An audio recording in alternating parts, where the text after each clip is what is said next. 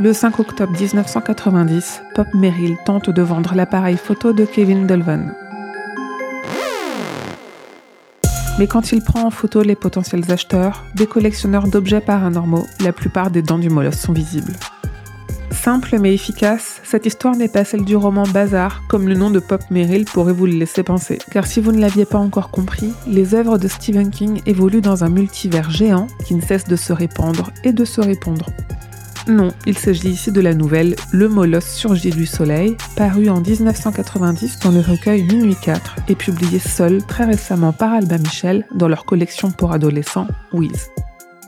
Vous feriez quoi, vous, si vous aviez pour votre anniversaire l'appareil photo de vos rêves, un Polaroid Sun 660, mais que sur la photo qui en sort, ce n'est pas du tout ce que vous aviez dans votre objectif.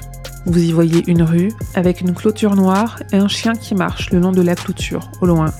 Encore plus étrangement, plus vous prenez de photos et plus l'animal semble se tourner vers l'objectif, vers vous, et semble vous fixer d'un air de plus en plus féroce.